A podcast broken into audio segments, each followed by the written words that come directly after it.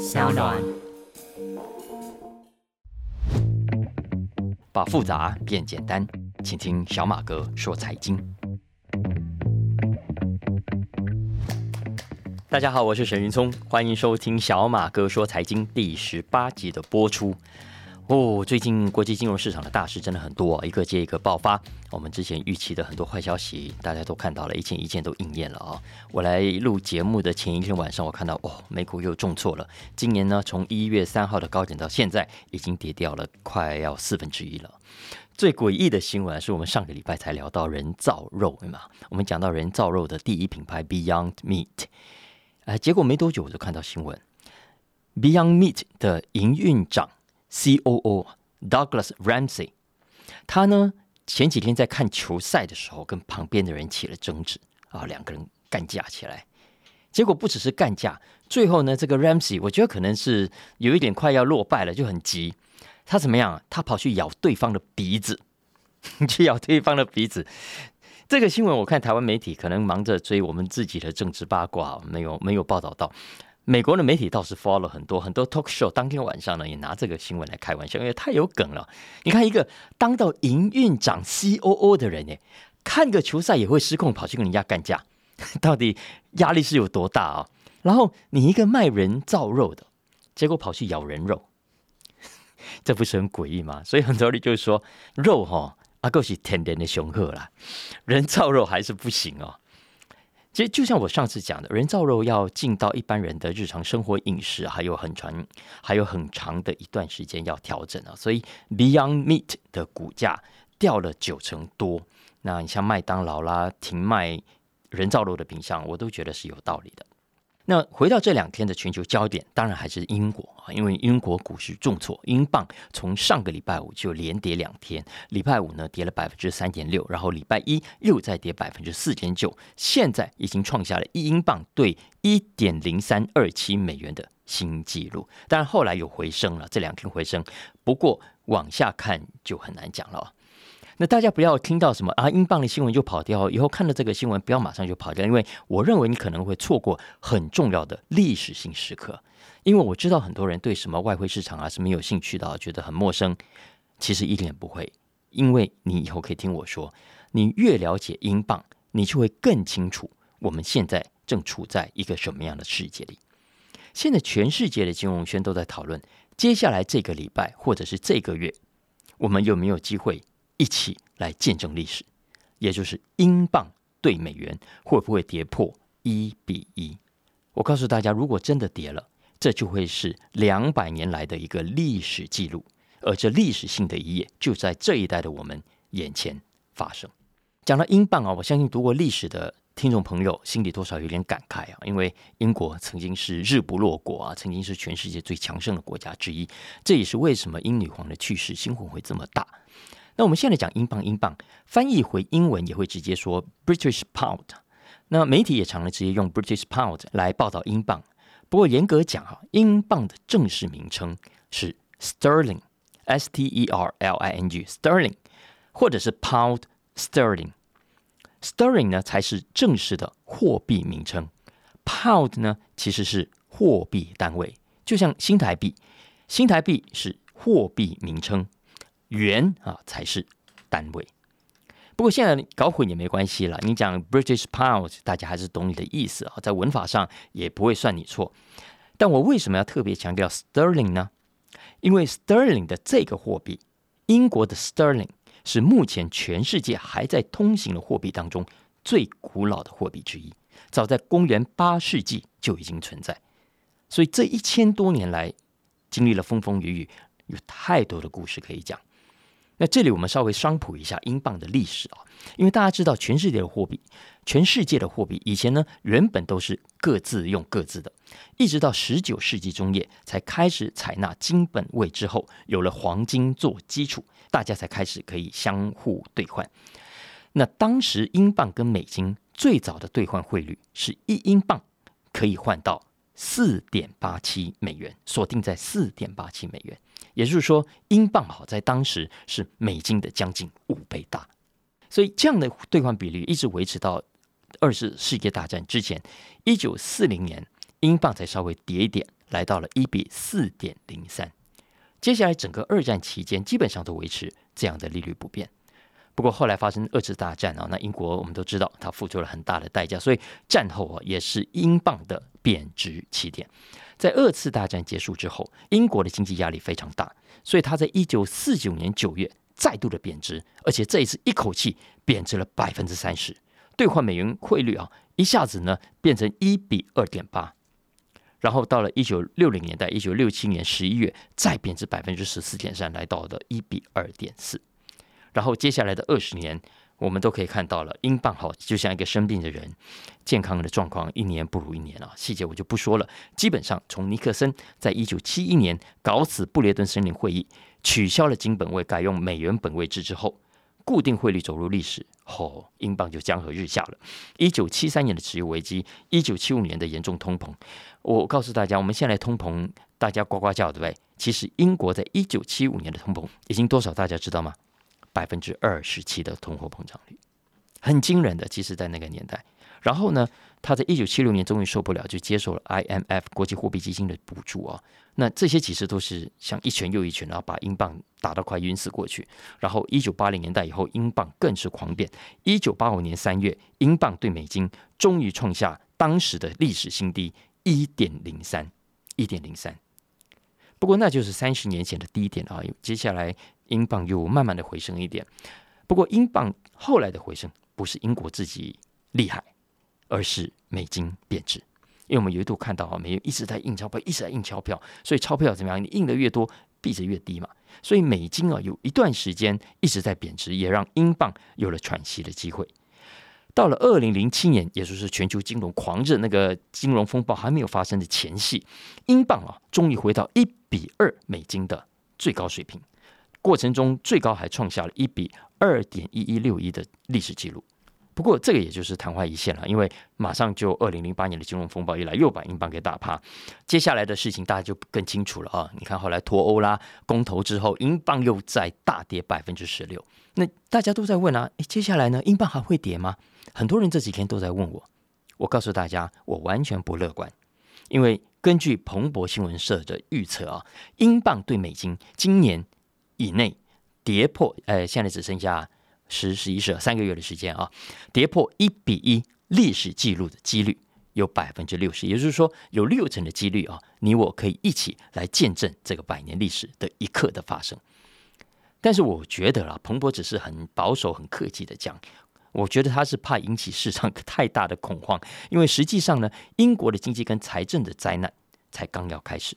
所以啊，前阵子这个英国新首相特拉斯刚上台的时候，英镑也是一度狂贬到一比一点一四四三。我当时在飞碟早餐的节目上就很肯定的跟主持人说，我认为英镑一定还会继续贬。这绝对不是我厉害，我之所以这样讲，是因为。市场上本来就已经有很多人跟我有一样的想法，只是呢，大家都没有对外公开，太大声讲而已。其实我们回头看啊，你会看到特拉斯在九月六号上台之后那两个礼拜，市场上的放空英镑的空单一口气增加了快两成，而且今年以来市场上都是看空英镑的气氛。大家都是偷偷在放筹码，只是没有在对外张扬，怕节外生枝。比方说被骂说啊，你怎么可以唱衰英国啊？你怎么可以发国难财啊？等等的。其实英镑这种跌法，它虽然让老牌国家很没有面子啊，但我这一集的节目是要告诉大家，老实说了，我认为也不是什么天大的事，它甚至未必一定都是坏事。我昨天在《经济学人》特别集页的时候也跟大家讲，你看国际经济啊，一定要有一种跷跷板的概念。很多坏消息的另一面，或许反而是好机会。你看英镑来说，没有错，这一波英镑的下跌，它当然代表着英国经济有很大的麻烦。特拉斯一上台就减税，就发红包，然后呢，钱从哪里来？不知道啊。政府举债借钱是肯定要的，但是这个红包啊，英国要发到什么程度？要发多久？英国的物价要到什么时候才可以回稳？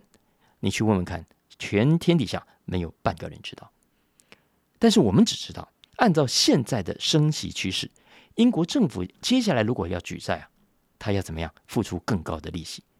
更高的利息也代表着有更大的财政压力。所以这样的贬值程度，它会让英国人的购买力大大的内伤，各种进口的生活必需品、食物啦、呃原物料啦等等都会大涨，老百姓的压力会很大。没有错，这些都是坏消息啊。但是我们都有经验，当一个国家货币贬值的时候啊，你的外销出口力也会很神奇的变强。我说神奇是因为其实你什么都没做，你就可以有更好的价格竞争力。大家不要以为英国没落了啊，其实英国这个工业革命的发源地，到今天为止都还是全世界很重要的工业国家。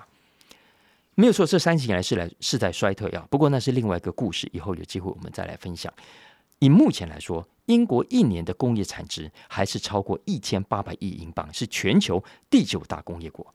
你看，像汽车业的 Mini、Rolls-Royce、Jaguar、Bentley 这些品牌熟不熟？都是很昂贵的顶尖的车款，对不对？很多股权已经被德国人啊、这个印度人买掉了啊，但都是在英国出厂，在英国制造的。所以，英国的制造业占英国的出口总值到现在还是一半。所以啊，还有那些。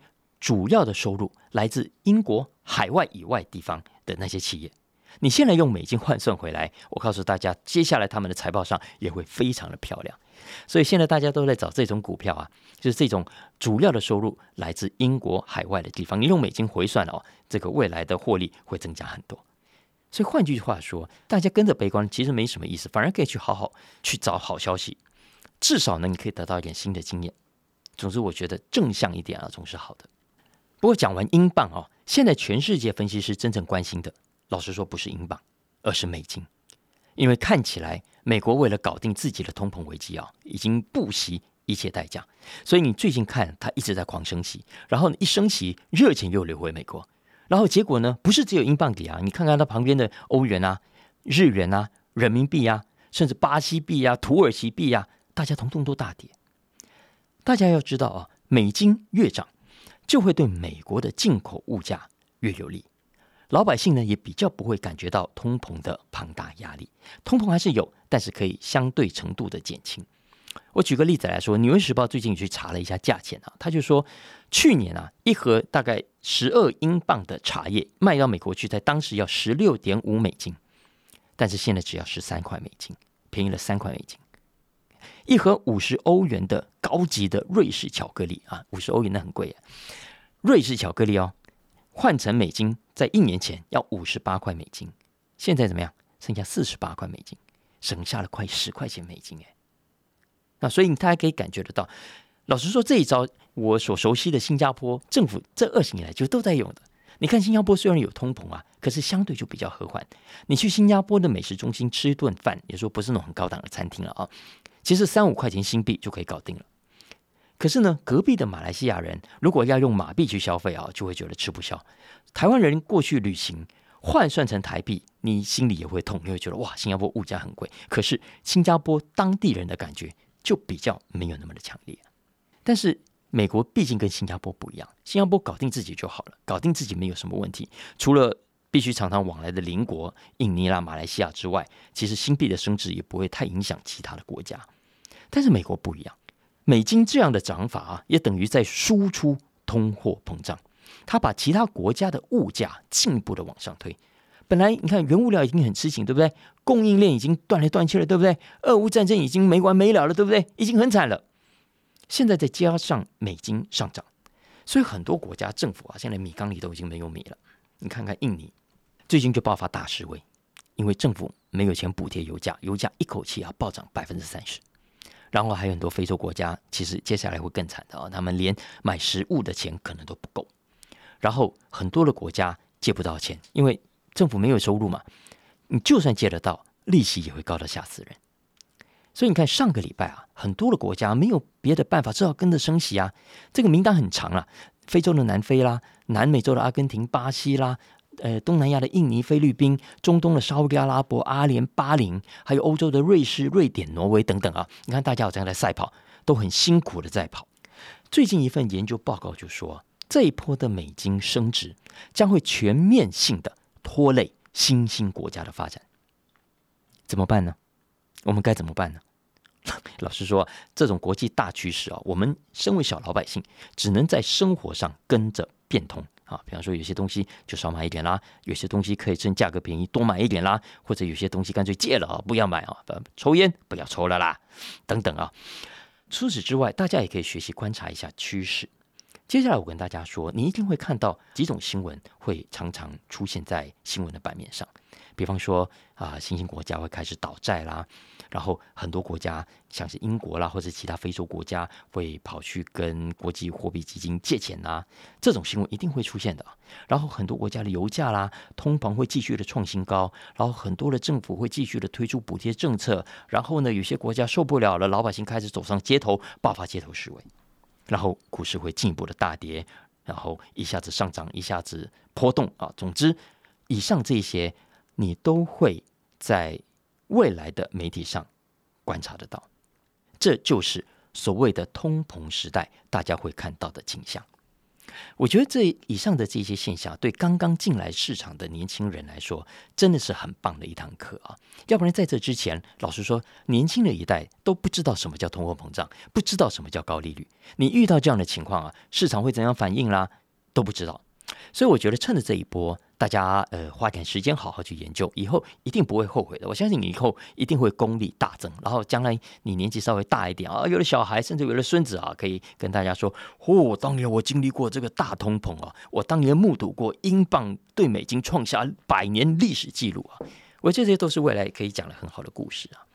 你看，就像以前那些老投资家，巴菲特啊。约翰伯格啊，查理孟格啊，索罗斯啊，等等，你看这些九十岁以上的老先生怎么样？他们都是在一九三零年代启蒙，慢慢懂事，亲身经历过大萧条以后的世界，听过或者是看过长辈怎么样在不景气底下继续的求生，怎么样在物价飙涨的底下去过生活，所以慢慢的，他们也累积出自己很厉害的观察能力，自己很厉害的投资观念。所以，我相信大家也可以的，加油！最近我又看到了一个我认为被忽略但是很重要的新闻，就是 Uber 的系统被骇客入侵。这个新闻是这样子的：Uber 在九月十五号礼拜四当天发现呢，它的系统被入侵，所以他赶快把几个内部的平台系统给暂时关闭。然后没多久之后，哎，骇客自己出现了，他截图上传，用 email 传给很多的人，声称自己。害进了 Uber 的系统。根据一个当时有看到骇客 email 的人说啊，这位骇客基本上取得了 full access to Uber，也就是 Uber 的系统，他所到之处可以如入无人之境的意思。后来呢，警方果然抓到了一个住在英国牛津的十七岁青少年，对方呢也承认是他干的。然后 Uber 人说啊，没有什么损失，重要的资料都保存起来，所以呢，目前看起来这个案子也渐渐的平息。这几天呢，媒体也没有再继续追了。但是我要问的是，就这样算了吗？系统被骇客入侵这件事就放到一边去了吗？嘿，大家仔细想想看哦，我跟大家说，Uber 是一家什么样的公司？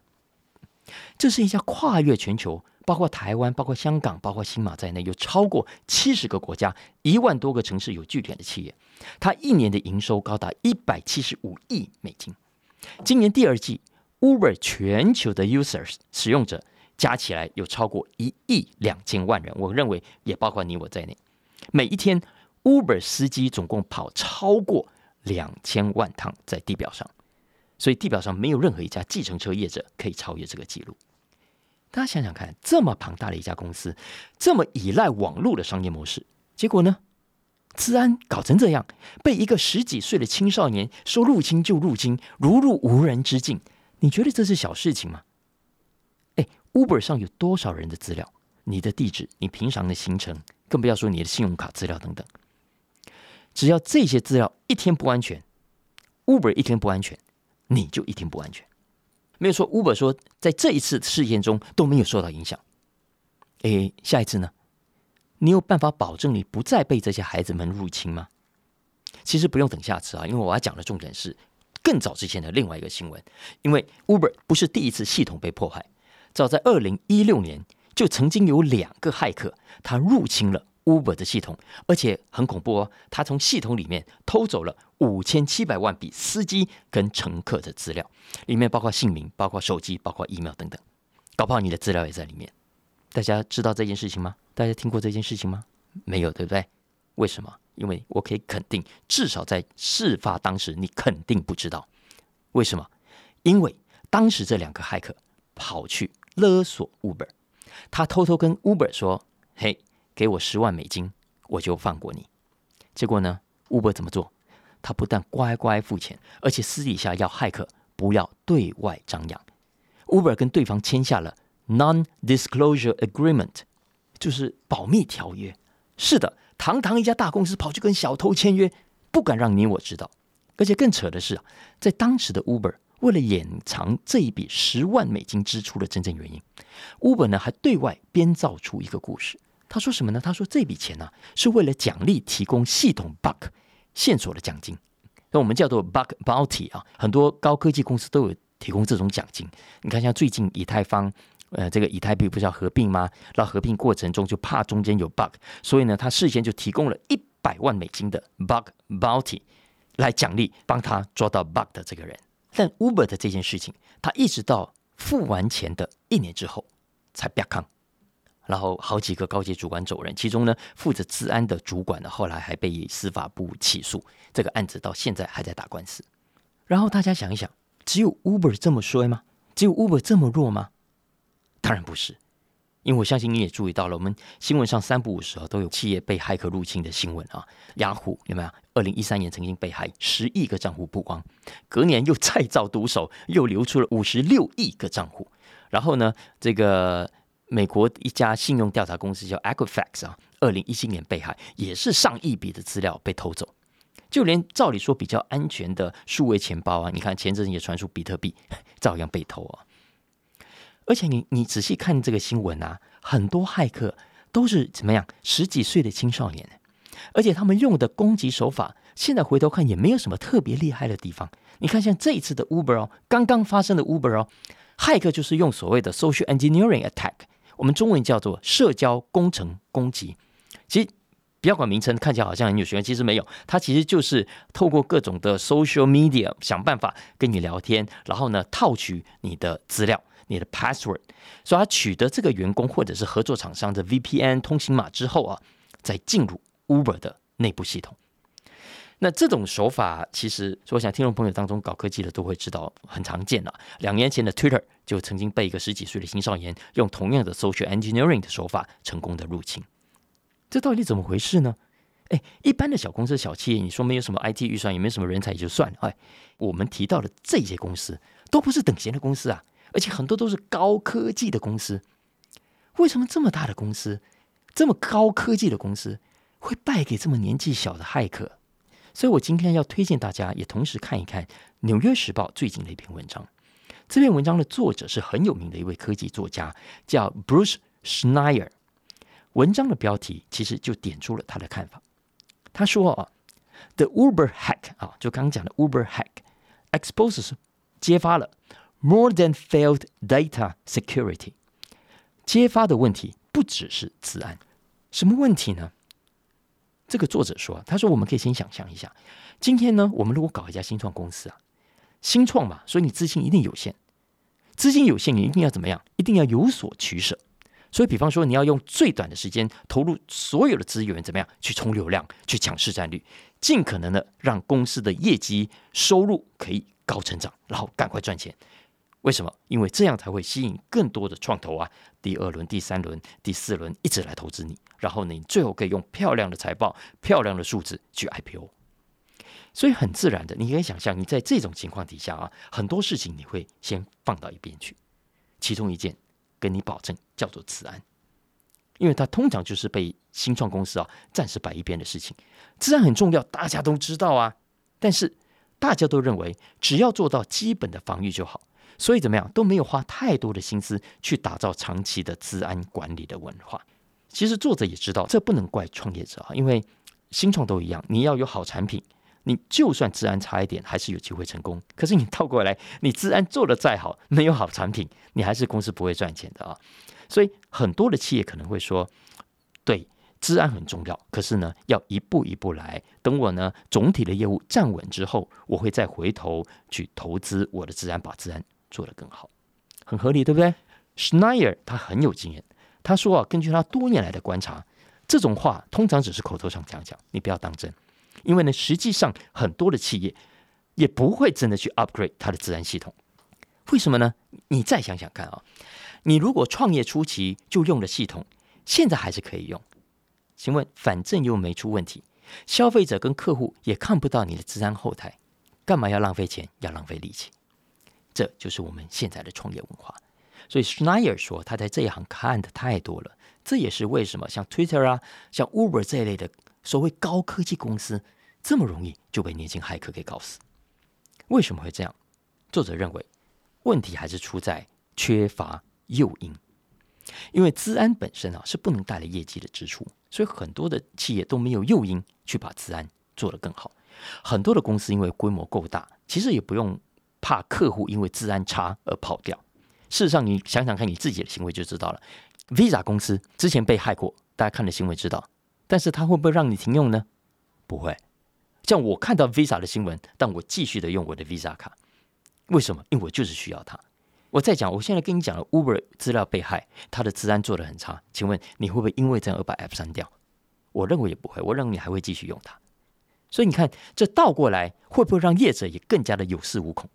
他也就更加没有动机去花钱把治安搞得更好，去建立更理想的治安文化。哎，那接下来怎么办呢？既然企业没有这个动机这么做，Schneier 他就认为啊，要靠政府来立法了。所以现在美国参议院最近就在举行听证会，有议员呢就提出，应该要把各自保护视同国家安全的一部分。因为啊，美国现在很紧张，大家知道吗？如果骇客啊只是一般爱玩的年轻人就算了，可是你想想看，如果骇客是来自俄罗斯呢？如果骇客是来自中国呢？这是不是国安的问题？当然不只是美国啊，每一个国家的企业，特别是大企业，其实现在都要认真看待治安问题了。你看，其实。